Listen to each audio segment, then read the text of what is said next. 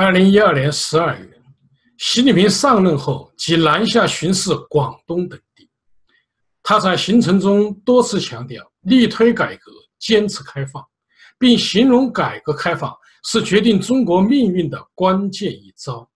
由于习近平南巡广东段的路线与一九九二年邓小平南巡路线大致相同，故被媒体称之为“新南巡”。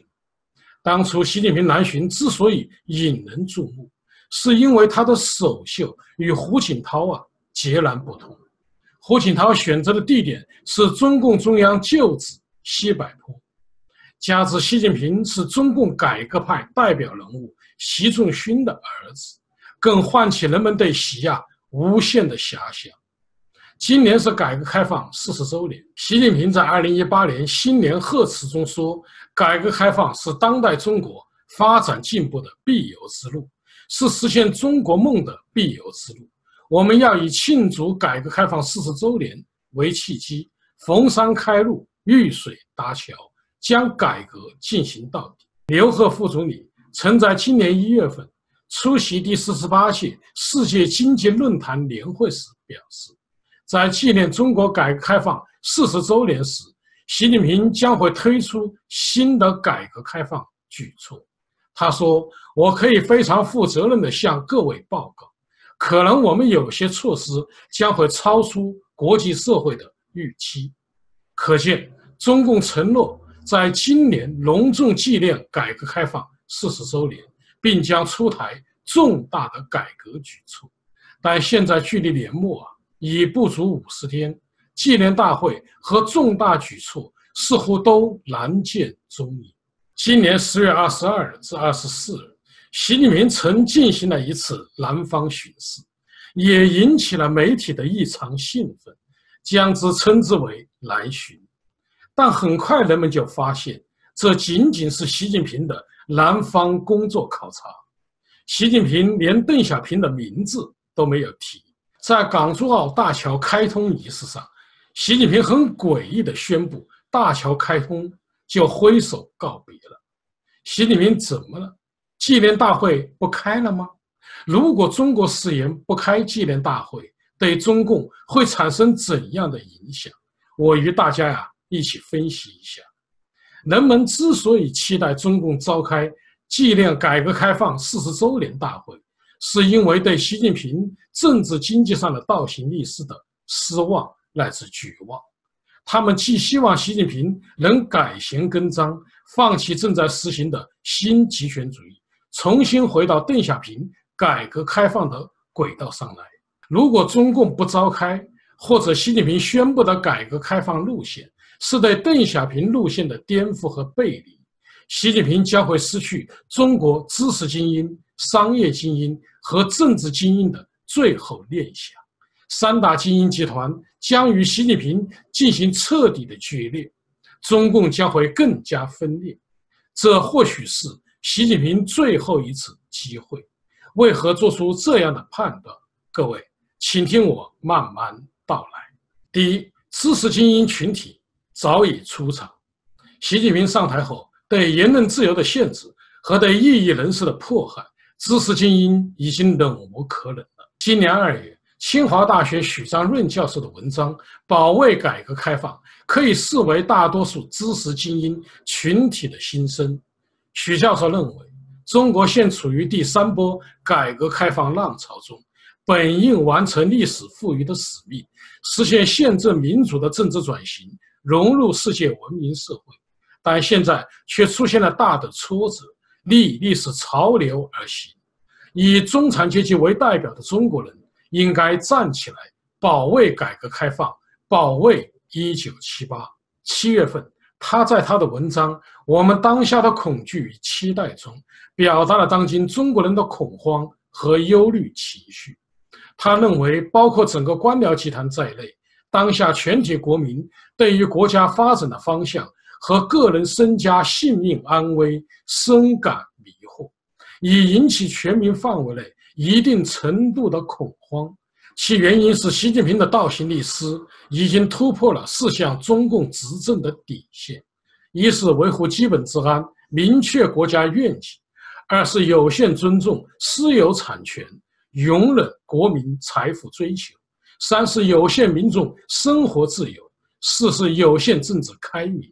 许先生表达了当下中国人普遍存在的八种忧虑，他们是产权恐惧、政治挂帅、阶级斗争、闭关锁国、对外援助大傻逼、知识分子政策左转与实行思想改造。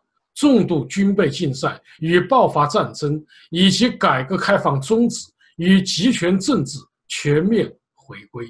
九月十六日，北京钓鱼台国宾馆召开了纪念中国经济改革开放四十周年暨五十人论坛成立二十周年学术研讨会。经济学的大腕吴敬琏、楼继伟、易纲、林毅夫、白崇恩、杨伟民等出席。参会者在会上火力全开，他们从各个角度对当前经济政策进行了批判。十一月五日至八日，哈佛大学费正清中心与北京天泽经济研究所共同在哈佛大学举办了中国改革开放四十周年研讨会，众多著名的学者参加会议，如贺卫方、萧功勤、荣建、秦乾红、张曙光、石英红、秦晖、张维迎。方刚等。第二，商业精英以离场不玩的方式出场。年初，人民大学周新成教授的文章《共产党人可以把自己的理论概括为一句话：消灭私有制》，和九月份财经人士吴小平的文章《私营经济已完成协助公有经济发展应逐渐离场》，引起了轩然大波。当前，中美贸易战爆发，中国外贸出口。严重受挫，中国经济萎靡不振，货币超发，汇率大幅下跌，影子银行风险凸显，房地产泡沫严重，经济危机一触即发。民营企业家感到严冬已至，金融海啸即将咆哮而至，一场前所未有的财富消灭运动正在到来。习近平不得不召开民营企业座谈会。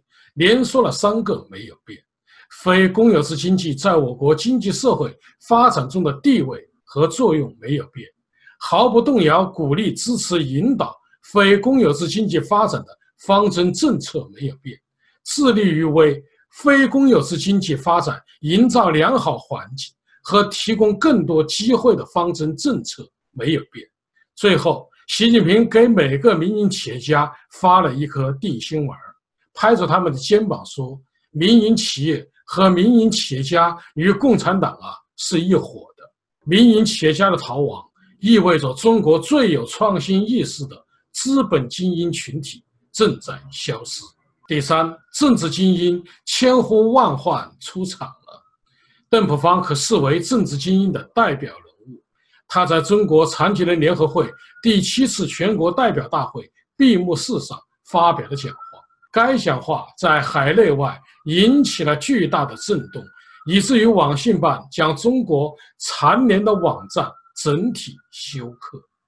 邓朴方在讲话中希望我们一定要有这种实事求是的态度，保持清醒的头脑，知道自己的分量，既不妄自增大，也不妄自菲薄，坚定立足国情，从社会主义初级阶段实际出发，谋划一切。知道自己的分量和不妄自增大，被认为是在暗批习近平的狂妄。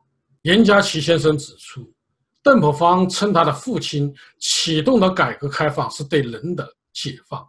在今天中国面临新危机的时刻，邓朴方大声疾呼，指出中国不能倒退到毛泽东的时代，必须坚持改革开放，发出了中国近十年来最强音。温家宝总理在卸任前的话多次被政治精英们提及。没有政治体制改革的成功，经济体制的改革不可能进行到底。已经取得的成果还有可能得而复失，社会上新产生的问题也不可能从根本上得到解决。文化大革命这样的历史悲剧还有可能重新发生。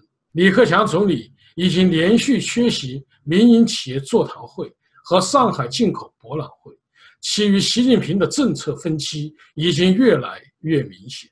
如此同时，国际政治精英的表态也不容忽视。十月四日上午，美国副总统彭斯在华盛顿哈德逊研究所发表了对华关系与政策的演讲。他说：“我们希望与北京建立起建设性的关系，共同发展两国的繁荣与安全，而不是分开。尽管中国领导人现在离这个目标渐行渐远，我们还是希望中国领导人。”重新回到改革开放的道路上来。为什么习近平不召开纪念改革开放四十周年大会呢？我的看法是，中共高层对于如何评价邓小平改革开放和如何定义习近平改革开放产生了重大原则性分歧。习近平认为，毛泽东发动的文化大革命是中共的艰辛探索，是必须付出的学费。而正是这种探索，为邓小平改革开放新时代奠定了基础。但邓小平改革开放政策也带来了腐败、国有经济弱化以及环境污染。现在应该走进习近平新的改革开放时代，即中国特色社会主义新时代。习近平的改革开放具有时代性、体系性和全局性，和更高的起点、更高的层次。和更高的目标。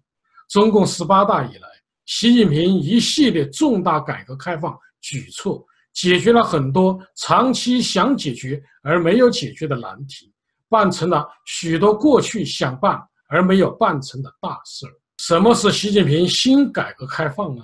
简单的说，就是毛泽东极权主义政治与邓小平经济开放的结合体。但习近平的主题报告。在中共高层引起了强烈的反对，他们认为应该充分肯定邓小平改革开放四十年的成就，对照四十年改革开放政策，对习近平内政外交战略进行根本性调整。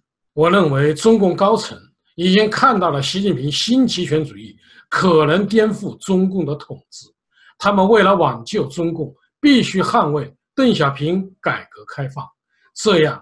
在改革开放的旗帜下，中国的知识精英、商业精英和政治精英聚集起来了。他们共同的敌人就是习近平。政治吊诡之处就在于，握有绝对权力的习近平此时成了孤家寡人。处于风口浪尖的习近平该何去何从呢？我们拭目以待。好，各位观众朋友，今天的节目到此，感谢。您的收看。